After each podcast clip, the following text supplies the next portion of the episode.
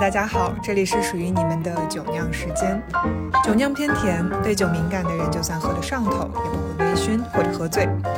我们希望可以和大家一起理性、清醒，但又带些理想主义的去看待生活。Hello，大家好，欢迎收听我们的第六期酒酿时间的播客内容。我是斯坦路，我是 Yoga，我是双翼。这期内容呢，我们三个想。更新一下最近这一周大家的生活都发生了什么？因为我们三个已经很久没有见面了啊。呃，即便是我和 Yoga 的生活轨道只离了两条街区，我也依旧跟他有一周多没见了。所以我们只能用每周固定的酒酿时间这样子的形式，然后来跟彼此更新一下现在的生活状态。要不然也不知道对方最近在干嘛。其实我上一周还跟我的一个大学同学见面了，我们很久没见了。我们自从疫情之后就没有再见过面了。他就跟我聊了一下他近况，然后我会发现，虽然是两年没见了，我就问他你觉得我变了哪里啊？他说你除了这个耳环变大了以外，好像没有什么其余的改变。我说你也没有什么改变，他那个就很搞笑。他那个工作，他晚上要加一点班，然后他加完班之后，那个抛把电脑一抛抛到那个沙发上那个动作，我说你这个跟以前上课然后回去不是要做宿舍做作业嘛，然后做做不下去了，就就把电脑一合就爬床上一毛一样。我说你完全没有变。他跟我说他快要脱单了，因为他呃。玩了那个小程序，也是之前你们推荐给我的，那我还没有怎么太玩哦。他说他那个跟一个男生聊的热火朝天，哇，我简直惊呆了。他说他每天可以聊四五个小时，你知道吗？四五个小时，天呐，这这是多有话聊啊！我我很难想象，因为他之前跟我也差不太多嘛，也不是。他说他说当你想要努力的时候，这个你就可以来。他是在上面物色了一个月，一个月之后他才遇到这么一个他觉得能够聊得下去的，然后他还马上要跟那个见面了，他说希望不要见光死，我倒是要持续关注一下，我要问问他，为什么我们给你推荐的小程序别人脱单了？嗯，因为人家用的比我努力呀，人家用了一个月，而且每天他都有，他说一一一有空他就会去刷。然后去聊，他说聊了很多很多，就是那种没有性的，都是还有一些有怪癖的之类的，但是他还是坚持不懈。我说什么改变了你？我说以前你不急的呀。他说他因为有一次回家，就十一吧，今年十一回家，就是因为看到零零后，就他的弟弟妹妹们，零零后都恋爱了，他觉得不行，他真的，他真的自己急了，跟我讲。就是只要你去迈出这一步，只要你努力去寻找，肯定会有回信的。所以就是工作不止工作要努力，真的这个方面也要努力的。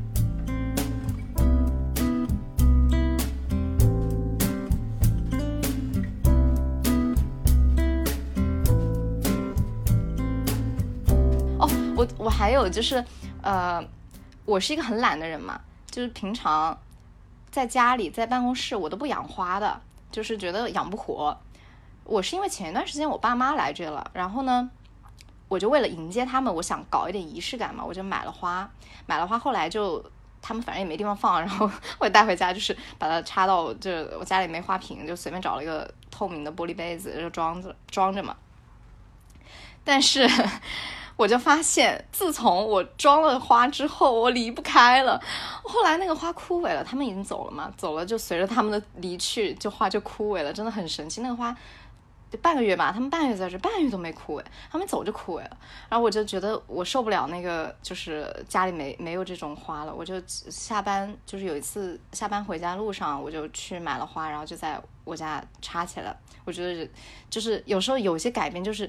你不，你不去改变的时候，你还不觉得这有什么？等你改变了之后，你就发现挺好的，你离不开了。就算这个花会枯萎，你还是会去养的。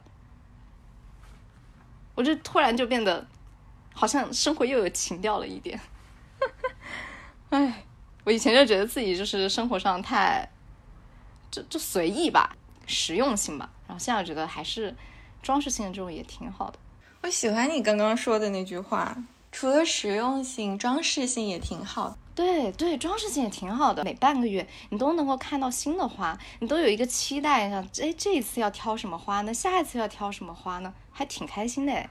冬天有时候让自己温暖的一些小技巧嘛，有时候不一定是这种，就是真正温度上的。我觉得买花也挺好的，就在那个路边那种小摊买的，啊，那老板还送了我一束。还送了一束，虽然那一束可快枯萎了，那花 卖不出去了，还送我一束，然后我就把它都插了，我花瓶刚刚好，三束花刚刚好能插。对，我最近热衷于花十块钱去收获一点温暖，就是在小红书上最近有一篇很火的一篇笔记，他说永嘉路上还复兴中路，就总之是楼下的一条马路上面，嗯，就有有一个十块钱的热红酒。然后每天队都排的特别长，就好多人去排队打卡的那种。我本来对这种东西不是很感兴趣，因为就真的已经视觉疲劳了，就觉得啊，都你们拍拍的骗人的。然后有一天我就看他在楼下，然后我想说算了，那就去一下，反正十块钱又不会怎样的。嗯，然后我就去排了，排了之后就。真的拿到了之后，还跟着大家一起。我那个老板看我在拍照，然后还给了我多一片橙子和一个肉桂。拍完之后就喝了一口，真的很好喝。攻略没有骗我，就比那些在酒吧的还要好喝对，真的不输我在就是你在上海各种各样的那种酒吧里面，就五十八五十八块钱一杯的那种啊，完全不输他们。你拍照了吗？你拍照打卡了吗？打了。嗯。就就你去跟风的那个过程，你就会发现，好像很多东西就攻略嘛，也不都是骗人的。然后就十块钱，你就那么轻易就能收获的一点点快乐，就去试试嘛。嗯。于是我现在对那些各种各样的攻略又改变了一点点看法，我就觉得他们像是一个另外一种小小的可能。嗯，然后我会愿意更去尝试一下这些东西，就不会一开始就拒绝他们说，呃，网红骗人的。就嗯，我觉得又打开了自己一点点。嗯，就以前你是看腻了，就是有一些攻略攻略的东西，我真的腻，非常腻。但其实那些攻略里面有一些也不是说。这可能可能性啊，就是一个概率问题。有的时候你能遇到心动的，有的时候遇不到心动的，因为每个人心动的其实不一样。你们说的这个我非常有感受。这一周就是呃上一周，我跟我朋友去呃海口去待了几天。然后呢，我去过海口之前，但是我这次是算是比较。呃，就是在当地有认真的去感受这个城市给我带来的那种氛围感。呃，你像以前去度假或者是去怎么样，大家想到海南就会想三亚啊，要飞到三亚海滩玩，然后去躺几天。然后，但这一次就是我朋友，我朋友说要去那边，然后我心想那就一起吧，因为我从来没有，呃，就是很认真的在冬季啊，我以前每次去都是夏天，我不知道为什么就没有在冬天这个季节，然后去过那边。我很好奇冬天的海南是什么样子的，呃，我心想，那那我就跟你一起去吧。那结果到了当地之后，我会搜攻略，就是我除了搜各种攻略之外呢，我可能会跟，呃，比如说我去哪个餐厅吃饭，然后可能会随机的，就是聊一聊天，问一问。然后我还现在蛮喜欢这样子的沟通方式的，因为看攻略就像刚才你和 Yoga 讲的，嗯，就是它是随机性的，有的时候它真的推荐的很好。你就像我自己也会推荐攻略，我只会推荐我真的会打动到我，或者是我真的很喜欢，我觉得大家一定要去，不去会后悔这样子的攻略。那每个人判断的点是不一样的嘛？嗯，但是一般都会按头安利。如果你真的心动了，快去快去，就是一定要去啊，就很真实的那种。在海口第第一天吧，反正刚到了下午，呃，就是没没什么事的时候，就去那个海口本地一个很有名的一个。呃，骑楼老街，然后去那边就和我朋友去吃点东西嘛，因为不想在酒店吃东西，就路过那个老街里面，我觉得走走转一转，然后我很喜欢那样子的感觉，啊，游客也不是很多，我觉得可能也不是什么旺季，然后再加上呃现在外出的人也不是很多，然后呢，我就查，我就搜搜小红书，我搜 骑楼老街，我就看他会有什么推荐，然后我会搜就是附近的美食什么的，嗯，但是我知道他可能有些东西，呃，可能会真真假假吧，虚虚实实，这个东西你要靠自己去拿捏嘛，就跟你在淘宝上买东西一样。我就看到他说他这附近有一个叫什么什么书，呃，一个叫国新书院的地方。然后它是一个书店，因为我去到每一个城市，我很喜欢逛书店嘛。我心想，哎，这书店不错，哎，我要去看一看。他说这个书店的顶楼是一个非常好的拍摄的地方，就很多人他们喜欢到这个书院的顶楼去拍这个古街的一个街景嘛。我心想，哎，不错哎，就是因为我因为那个街街景它的那个建筑风格就很南洋风味，然后就很想找一个高的地方往下俯瞰，我想看看那种感觉。不是为了拍照，我就是想自己感受一下。我说好，那我就导航，我就跟我朋友导航，就是两个人就往那边溜达。然后到了书院之后，刚一进门，不错，因为他那个椅子啊什么都是那种小茶馆什么的那种感觉啊，感觉他们本地人就是一边喝茶一边看书。我也没有说没有看到自己很感兴趣的，如果看到很感兴趣的，我一般会买一本回来。但没有看到，我就往楼上走。但我刚准备上二楼的时候。我就失望了，为什么呢？他那边放了一个非常大的牌子，上面写“网红打卡地”在三楼，太好笑了吧？直接写“网红打卡地”。对，他在那放了一个，放了一个，你你知道那种感觉吗？就是你明明到了一个非常古朴，然后非常能唤醒你呃内心最本真、最能呃给你勾勒出一个完美的一个。一个场合，然后你去感受这个地方的一个场景的时候，它突然冒出来了一个立牌，上面写着“网红拍照，请上三楼”。哎，我当时心就凉了，你知道吗？我当时就先看。你是不是没有去三楼了？没有，没有，没有，我去了。那你上去了吗？作为中国人，来都来了。对。就我真的就是在安慰自己，就是来都来了，就不是说不是说他写网红拍照或者怎么样这件事情，或者让我有什么不舒服的感觉或者怎么样，完全没有，没有任何这样的感觉。我只是觉得说，呃，其实像这样子的一个场合，在那个地方，我知道它是一个旅游景区，然后他们店家也需要宣传或者怎么样，我觉得他可能有更好的方式，或者是呃不应该呃把牌子直接立在那个楼梯那儿，然后就会让你整个人。那个心会荡下来，就可能你对它的憧憬是一个很很古朴，然后很很纯的一个一个书店嘛。但是在书店里面出现一个这样的牌子，我有一点点失望。然后我就往楼上走，但是二楼很漂亮，二楼没有一个人，二楼就是全部都是茶桌放的那个茶具，呃，墙是绿色的，很漂亮。还有两还有一些就是那种有点类似于那种很古老的。呃，八仙椅，然后或者是太师爷椅，就那种椅子，然后靠墙放，我觉得那种感觉都非常好。然后我再上去，然后就看到很多女孩在那边拍照，就是他们会点一杯。果然三楼就是打卡地。我会觉得，我我其实刚到那个环境里面。或者是走在那个街区的时候，因为我当时穿了一个衬衣，穿了一个皮衣，穿了一个裤子，穿了一个靴子，我会觉得哇，我会觉得，我觉得我穿的过于都市，我觉得跟这个地方并没有很融入，我觉得就是应该穿那种非常，呃，古朴的那种感觉，就会融入到那个环境里面，然后就人和城市是一体的，就那种感觉我很喜欢嘛。我那个时候就会觉得我格格不入，呃，我就把外套脱掉了。然后脱掉了之后，我拿着脱掉的外套，然后抱着我的相机，然后往楼上走的时候，当我看到一群人在那儿拍照，你知道吗？啊，我的心彻底凉了，有一种魔幻现实，呃，就一层一世界。我还是希望说商家会根据自己店的气质，然后去做一些营销。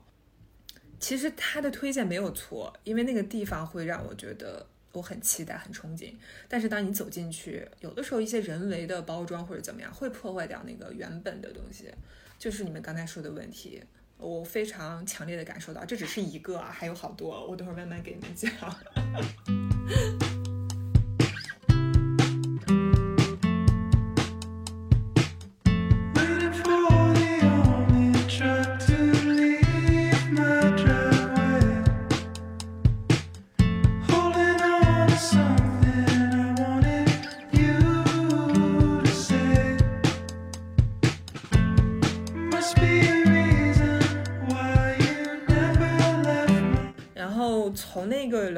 往前走的时候，包括就像你们刚才说的，说可能，呃，Yoga 说十块钱的红酒，然后他觉得那十块钱嘛，尝就尝尝呗，对不对？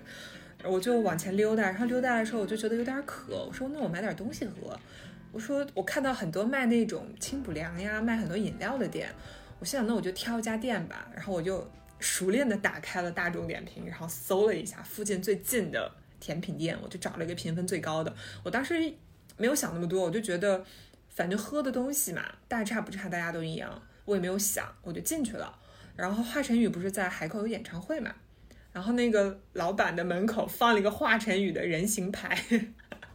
因为他是华晨宇的粉丝，他非常可爱。然后一进他说火星人什么进来什么第二件什么五折，买一件八五折，就意思还有一个暗号，就是如果你是花花的粉丝，嗯，然后他们是有个火星人一个对尖暗号，他就给你打折。但反正他给我打折了，他可能以为我是来看演唱会的。怎么？你跟他对暗号了吗？我没有跟他对暗号，因为其实第一瞬间我是没有反应上来的。然后呢，我就随便盲买了几个啊，我我我想尝尝的。我喝到第一口真的是绝了，太好喝了，绝了！我点了一个华晨宇使你拥有幸运，真的是我点了一个椰子冻，我朋友点了一个老盐芭乐。我的天呐，两个人才吃了不到三十块钱。好吃到就是我们去吃完饭回来又继续买了一杯，然后带回酒店了，专门就回来买的。店名也很好听，叫十里桃花，海棠花的棠花。嗯，就是我会觉得像这种东西，有的时候真的就是，比如说你一直要去做攻略或者怎么样，然后把自己的行程安排的很满，就是哪一家点点评，你按按照顺序，我要吃这一家这一家这一家。然后当你怀揣着很多期待的时候去，感觉旅行像是做任务一样。那我觉得这样子的感觉反而给我带来的那种呃体验感没有那么好。每个城市它都有个气场吧，你就比如像海南，它的气场就是慢悠悠的，很闲适吧。你到那种地方，你整个人也会很闲适。你你就像其实一开始的时候，我就带两本书，然后带了本。一本是科幻小说，然后还带了一本就比较偏心理学的书。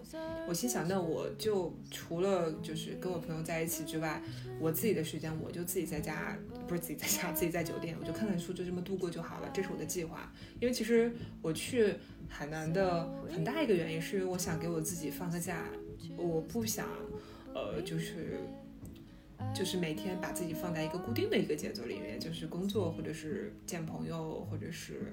呃，你做固定的事情，因为大差不差，我每天的要做的事情都差不多，我就想脱离、跳脱出来，然后需要去，就是 deep breath 这样一下，就你不能总是讲在做一件事情，我想把自己抽离出来。但是，呃，我朋友本来说，那我我我要去出去吃饭，你跟我一起，我心想那我就跟他一起吧。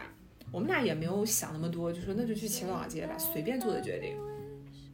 然后去了之后，给我的感觉印象就是很深。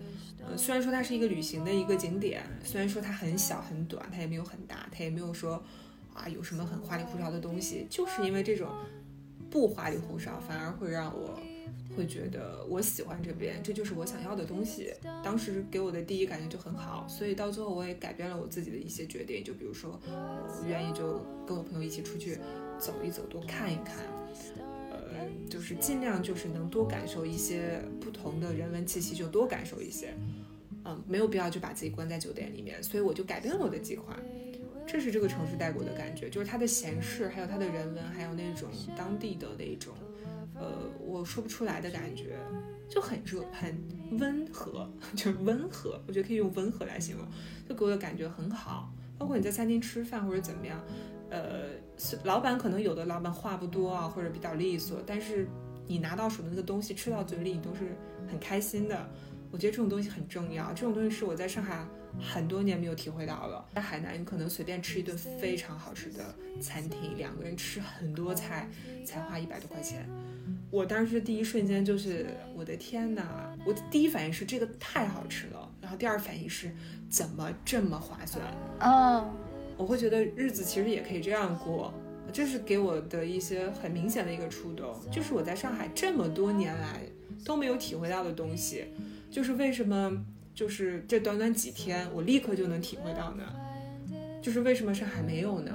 我不相信上海没有，我觉得是不是因为我没有发现，到最后我才感觉到，可能是因为，我就反思了一下，我会觉得，可能你在一个都市生活的久了之后，这个城市给你带来的那种，呃，那种疏离感，或者是说不信任感越来越多。我觉得就是不不信任感，你很难相信别人给你推荐的一家餐厅，除非你信任这个朋友。如果是陌生人上来跟你说你来我这儿办，你来我这儿吃饭吧，我的菜很好吃，你会下意识的往后退一步，对不对？然后如果一个陌生人把花送到你手里，你就会觉得他要强买强卖，你就会下意识的闪避他。这种东西，当你在城市里面生活的时候，你是感受不到的。你只有脱离出这个环境，你才能感受到，我好像过得没有我想象中的那么幸福。我其实没有去之前，我觉得我在上海算是一个会享受生活的人，或者是算是一个节奏很慢的人。但是当我到海南，就短短的几天，然后我自己印象很深刻的就是，我好像 失去了很多快乐，就是我好像幸福指数并没有那么高。这是我自己的一些反思吧。可能你对上海太熟悉了，你没有那种新鲜感了，没有旅行的心态吗？一般好像都是会觉得，呃，旅行的时候那个旅行的城市会更加不错，就觉得哎呀好美好，一想到那什么都是美好的。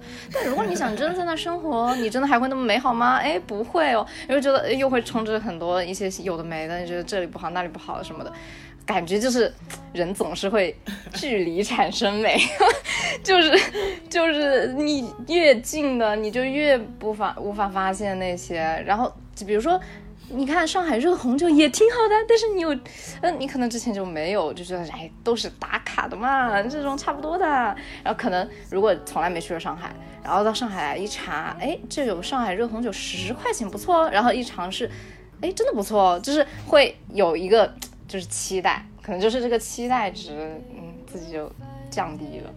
对，我觉得怎么讲，就是你如果来上海搜大众点评搜热红酒。前三十名都没有那十块钱的一杯，绝对排不上。他排的永远都是什么外滩的餐厅啊，什么南京东路的什么什么呀，就是永远是这样子的东西，它会在上面。你没有选择权，因为这些东西就是别人已经被你帮你选择过了。你又不是本地人，或者是你没有在这个城市生活过，你不知道哪里好哪里不好。但是我在海南的时候，就是我的最大的感受就是，不是说拿海南跟上海比较。我觉得海南和上海都有自己的好处，但是当我在海南的时候，我随便搜一搜，我去，哎，这个地方都很好，几乎没有踩过雷，这件事情给我的感受很深刻。就我有一个点评账号，已经被我勤勤恳恳的耕耘到七级了，经常会在里面去跟一些别的东西，然后很多店呢，它不是那种很很豪华的，但是我依然会勤勤恳恳的去写那些店。我当时在写的时候就。我还会给自己写一句 slogan，就每天加油鼓励自己。就我会给自己写，我说如果就没有办法这么时时刻刻你都能随时随地跑到另外一个城市去的话，那你就到你自己的日常生活里去发现一些不一样的东西吧。就所以你看到我在点评上面写的那些东西，其实是我在让自己的日常生活稍微变得不一样一点点的证明。就是因为以前的时候，我就会发现。比如说，我们吃一顿饭的预算是三十块钱，然后大部分的人可能你上班的时候，你到旁边一个商场，什么六楼的美食广场，找一家，比如说一家很好吃的手擀面，一家很好吃的卤肉饭，就在那个过程里面，我都发现了，好像你明明都是那三十块钱，但你可以，你你那一天都会变得不一样了。你明明有那么多很糟心的事情，我我会觉得那一天的工作我真的好忙啊。但是因为那一顿饭吃的很好，我就会觉得自己那一天好像过得还不错。当你对于你自己吃的这件事情，你都没有那么大的在意的时候，这是你每天吃进去的东西，这你都没有在意的时候，你一定对生活里很多别的事情也没有那么在意。对对，我一般在吃东西的时候，我好专注，就我很难像有些人，他是边拿着手机，就是边浏览一些信息，然后边去。或者刷视频等等的，然后边去吃东西嘛。我就不行，因为我觉得这个吃东西已经很耗费，就就很很要专注了。就我要感受这个吃到底是什么样的味道。我觉得我如果我分心到要去发消息、要去看视频，我就不知道我往嘴里送了什么东西，我就会觉得好不容易你吃顿饭，你还要去看那些讯息，太累了吧？你就吃东西就好了，吃东西多开心啊！你有一次跟我说，你说你那天去体检，嗯。然后体检的最后一项你是拿早餐，然后那一天呢，你拿了早餐之后就坐在那儿吃，嗯，你说那是你很久很久以来第一次有时间坐下来去吃早餐，嗯，然后我当时听到你那个描述的时候，我就在想，天呐，你如果连吃早餐都是这样子一个节奏的话，那你的生活一定非常非常的紧绷。嗯，对我早上一般都打仗，我就是我早上起不来，我就无法悠哉乐哉吃早餐。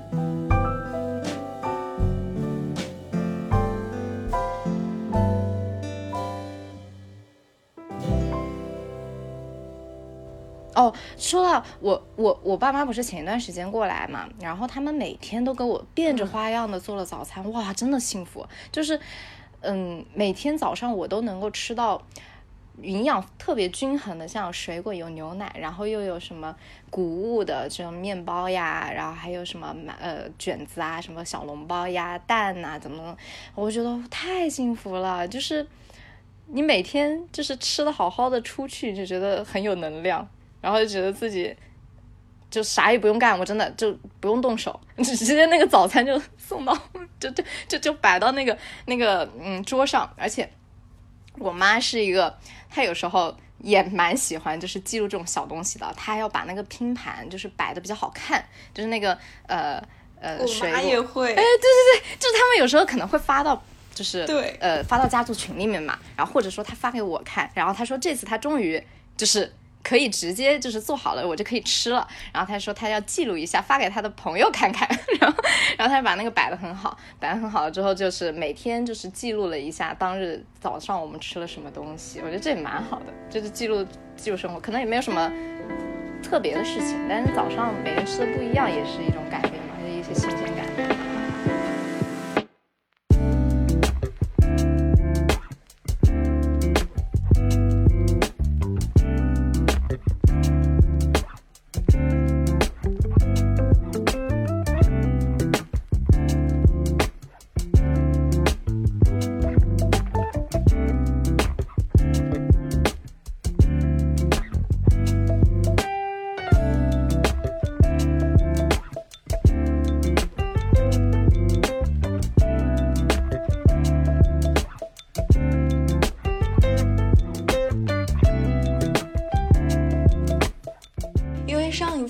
播课的时候不是聊爱情吗？然后思想的问我，你对自己的爱情能力可以打多少分？然后我想了想，七十吧。然后想七十分这种分数，这么不高不低，刚过及格线的不行，人还是得再努力一下。然后我就给自己买了个课，那那门课叫社会学爱情思维课。就其实这是一个，我觉得还是一个蛮奇特的行为，因为。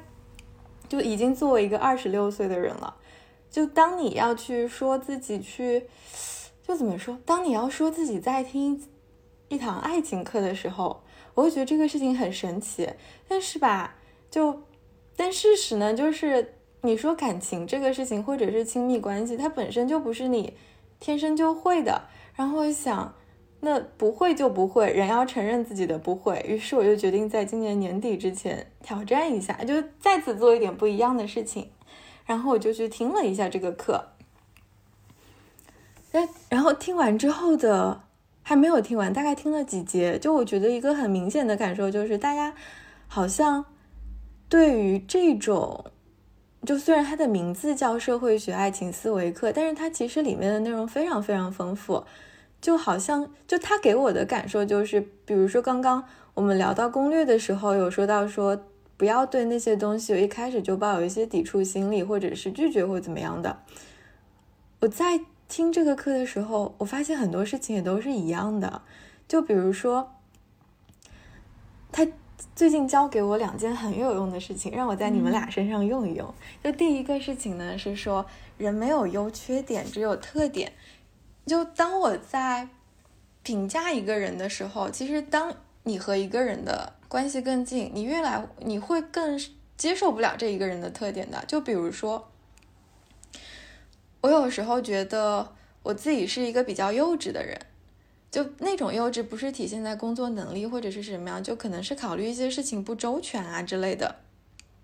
但这个事情其实我是挺，就有一点点心里还是有一点点过不去的。就我觉得这可能是一种缺陷吧。但是我听着听着，我就发现，因为他他是那个复旦学的社会学教授讲的，就复旦大学的社会学教授说的。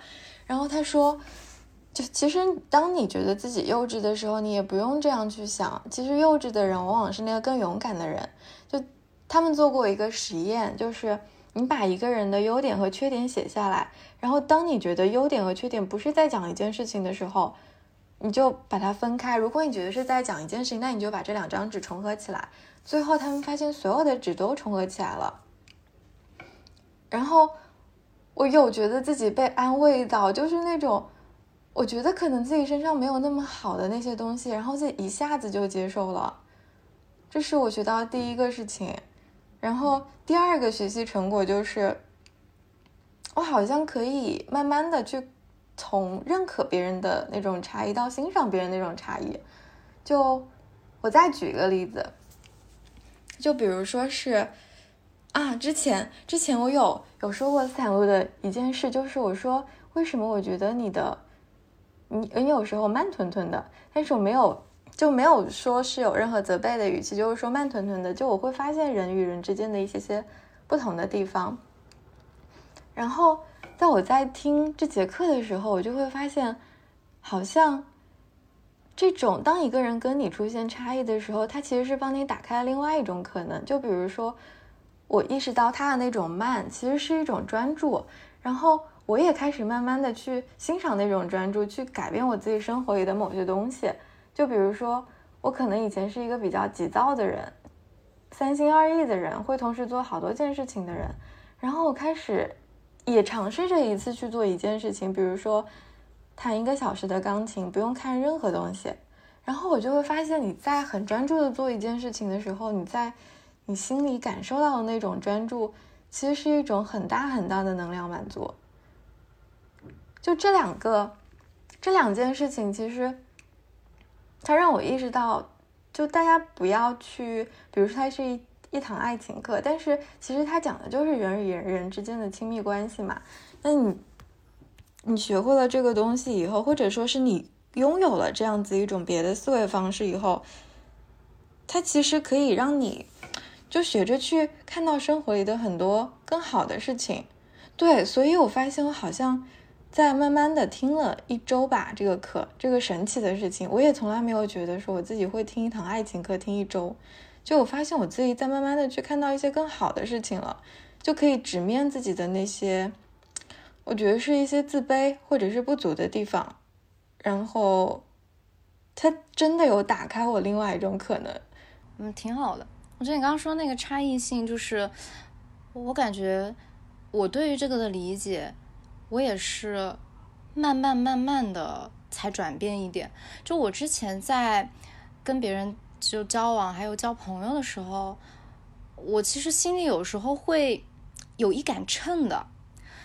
我现在说出来，我觉得，哎，我怎么会那样？就是，呃，我以前可能小的时候会自己把自己的一些个人的想法作为一个标准，就是我觉得你如果。跟我不一样，那你可能就没有过我这个标准。那没过住我这个标准，可能就会有意的，嗯，不会跟你就是到达一个很深入的一个关系。但是我现在觉得，我这么想，其实失去了很多机会。就是我不能只跟跟我一样，跟我完全节奏也一样，跟我就是嗯。想法、世界观都一样的人来往，如我如果只跟这样的人来往的话，那我是不是就会越走我路越走越狭隘呢？就这个世界其实应该有很多很多不一样的人，他们没有什么错的，就是他不是因为跟我不一样，他就哪里哪里不好了或者怎么样，千万不要觉得就是自己才是那个想的最透彻的人，其实根本不是。你你也有你想的糊涂的地方，别人也有别人清醒的地方。那你其实跟一些不一样的人来往的时候，你会发现，哦，原来他是这么想的啊！你不跟他接触，你不跟他深入聊天，你是不知道原来他表象表现的你不能理解的样子，其实背地里是另外一个一个一个缘由。然后这个缘由，你其实有时候是能欣赏的。你觉得，嗯，我是因为没有经历这些事情，我是因为，嗯。自己以前看的东西太狭窄了，我才不能够理解他，我才没有看到一些，呃，人家另外的非我自己双引号那种标准的事情。然后我觉得这个就是人慢慢在成长的一个过程。然后我现在我就不会这么想了，我觉得真的不要太紧绷了，就不要觉得非就是非黑即白，然后不要觉得我跟他就是要么我们就是同类走到一起，要么我们就是。两两条船上人，我们就无法无法就是在一条船上共存。我觉得这样想都是都是很极端的，而且而且我现在就觉得，你如果抱有一种更加开放的一个这样的心态的话，你自然而然就是能够接触到更多的人，而且你在这些关系当中你都会受益的，因为你没有带着一种呃这种评判的角度去去对待他。你就是一个很平和，你希望能够在这段关系中，你能够带给别人好的，然后自然而然别人也会带给你好的。就是我在听的时候啊，他其实讲到说一个很很打动我的，我不是因为真的说爱情多缺陷，我觉得这门课多有用，是因为他在讲第一点的时候就讲到说，因为现在互联网的那些东西，它很多的。都是给我们那种系统推荐嘛，然后系统推荐的东西都会变成那个你最喜欢的东西。当你越来一直在接收这样子的东西的时候，其实你那个世界会越来越小的，因为那些东西其实都是你认可的、你喜欢的，跟你没有任何差异的东西。所以我们再去看到差异、处理差异，或者是欣赏差异的那种能力也在慢慢的减弱。就他是希望说。就能够让大家拥有一些不同的思维方式，去打开一下自己，去看到那些不同的世界，去找到那些你曾经不那么认可的东西，或者他那个那个你不认可的东西里面就有你一直在找的那个另外一种可能。就我在听的时候，我觉得这一点真的太打动我了。嗯，是的，就是其实你在跟别人相处的过程当中，你。也是在更加完善自己吧，就是你可能自己以前都没有想过的东西，你在跟别人接触，然后就让你意识到了啊，还可以这么想啊，原来我也有这样的一面，我可能也是这样子，就会更内心的世界其实会更大一点，嗯，它就是你敞开了之后，你就会有更多东西进来。Jack made his fuzz this morning. The only man still working in town. Despite the cold of his heart, there's a warmth to his heart. I think it must be Christmas today. Snow softly tumbling. Mr. Robin has something to say. The mistletoe is gleaming, soft lips come stealing. 就是你们说到人和人之间的差异这件事情，呃，嗯。我自己就是你们刚才聊到这件事情的时候，我自己印象非常深的就是，呃，因为我从小到大，我的印象中，包括我父母对我的评价，或者是我周围的老师朋友对我的评价，就是我是一个，呃，比较有反叛精神的人。就我现在是这么总结啊，但他们的原话大概就这个意思，呃，就是。因为其实我们从小到大接受的教育啊，或者是在这样的环境下，我们其实大差不差，学校氛围、社会环境都是一样的嘛。那每一个人就是呃，都是班集体，就是规定式的，你要做什么就大家都做什么，老师会有统一的安排，是一个很标准化的一个社会流程。包括你上从小学到初中，初中到高中，高中到大学，我们每一个阶段都是被人安排好的。啊，我小时候是一个非常调皮的人，像小男孩儿，就是你住在一个大院儿里面嘛，你就跟那些小孩儿一起玩儿，然后，嗯，都是男孩，基本上就是都是在跟他们玩。那个时候，我父母就会觉得说，不行，一个女孩子性格不能这么调皮，要让她安静一点。就是他们就会说，那我要找一个方式，说让我变得安静一下，或者能坐得住，或者怎么样。我从小坐不住，然后他们还说我有多动症，啊，然后我见人也不爱说话，呃，也不会叫，非常没有那个小朋友的那种很很怎么讲？有的小朋友天生乖巧的小朋友。就看到长辈都要叫的，对，有的小朋友天生就是社交牛逼症，他见谁就是嘴很甜，又会叫，又又笑眯眯的。我不是，就别人叫我会看他一眼，然后我该干嘛干嘛，就是 我会有这样子的一个小时候是一个这样子的性格。然后父母说不能这样子呀，那那那应该让他就是学点什么东西。然后从小就被我父母安排学二胡，我一学就是学十几年，啊，我感激父母当时。啊，坚持送我去学这件事情有很多很痛苦的，我就不讲了，我就说一些好的。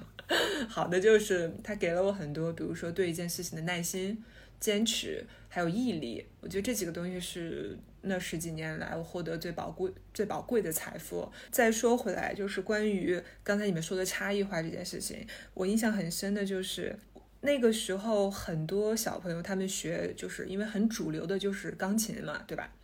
你很主流学钢琴，但是那个时候很多人他们是先学电子琴，让你电子琴考到一个十级之后才可以学钢琴，就先用电子琴来熟练，因为钢钢琴课很贵，不是谁的家庭都可以支付得起钢琴课的。对，然后在我那个时代是这样子的，要么就学小提琴，然后学小提琴、学钢琴，基本就是这几种，就学民乐的很少。我就会觉得说，因为好像那个时代主流就是啊，小提琴很洋气。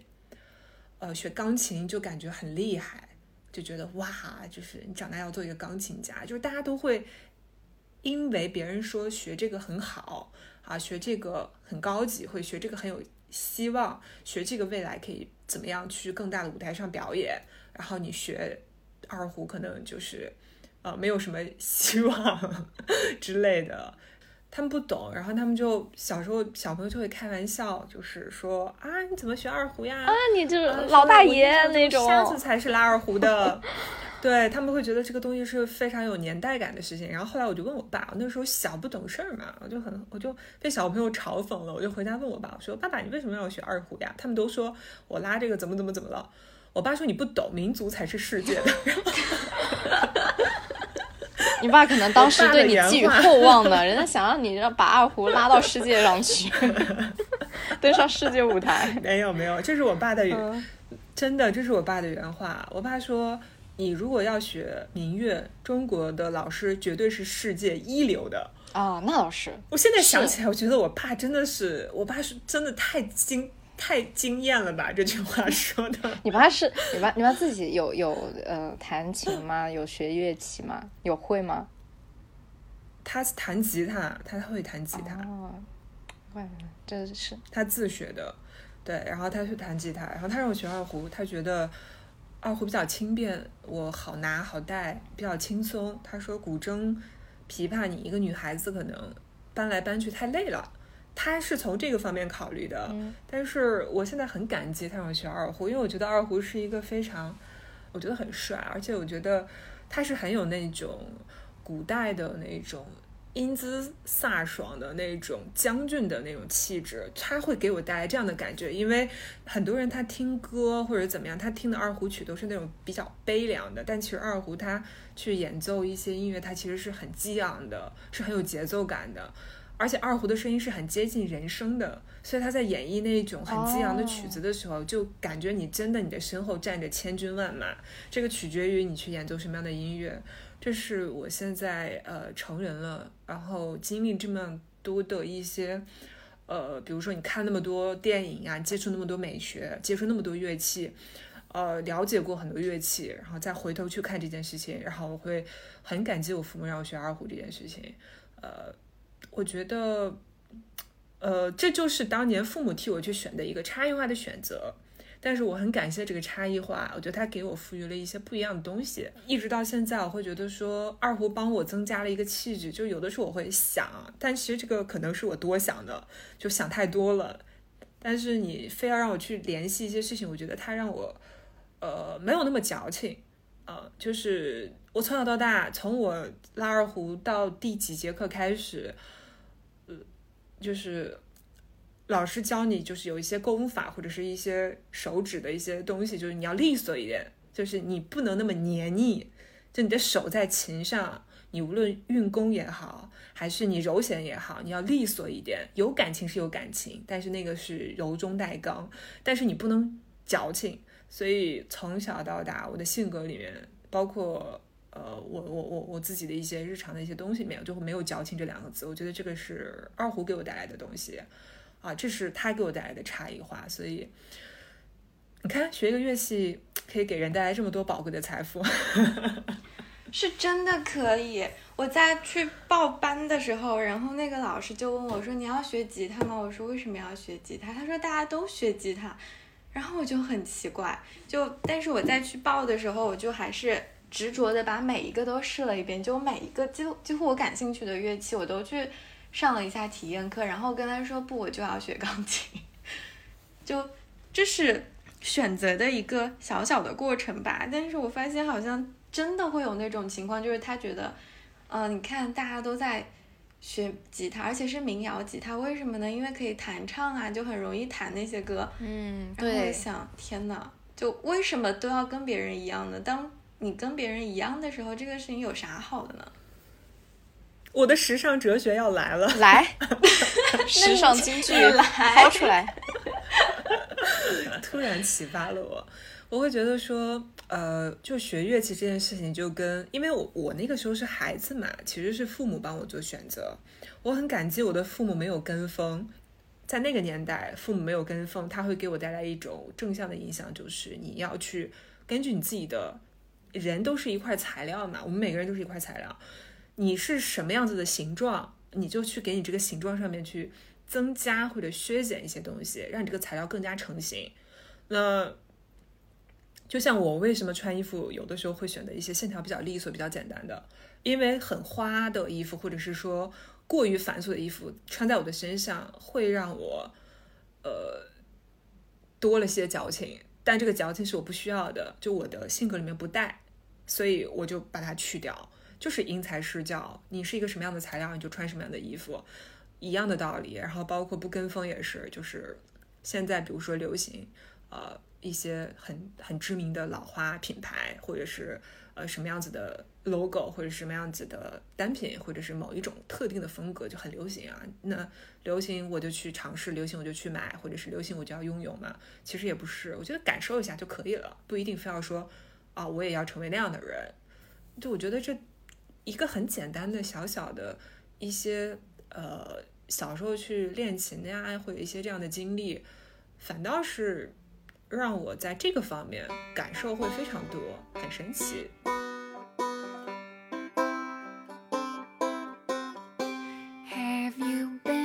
California，see the sights and people there Walked the streets of sleepy sea towns, tasted salty ocean air.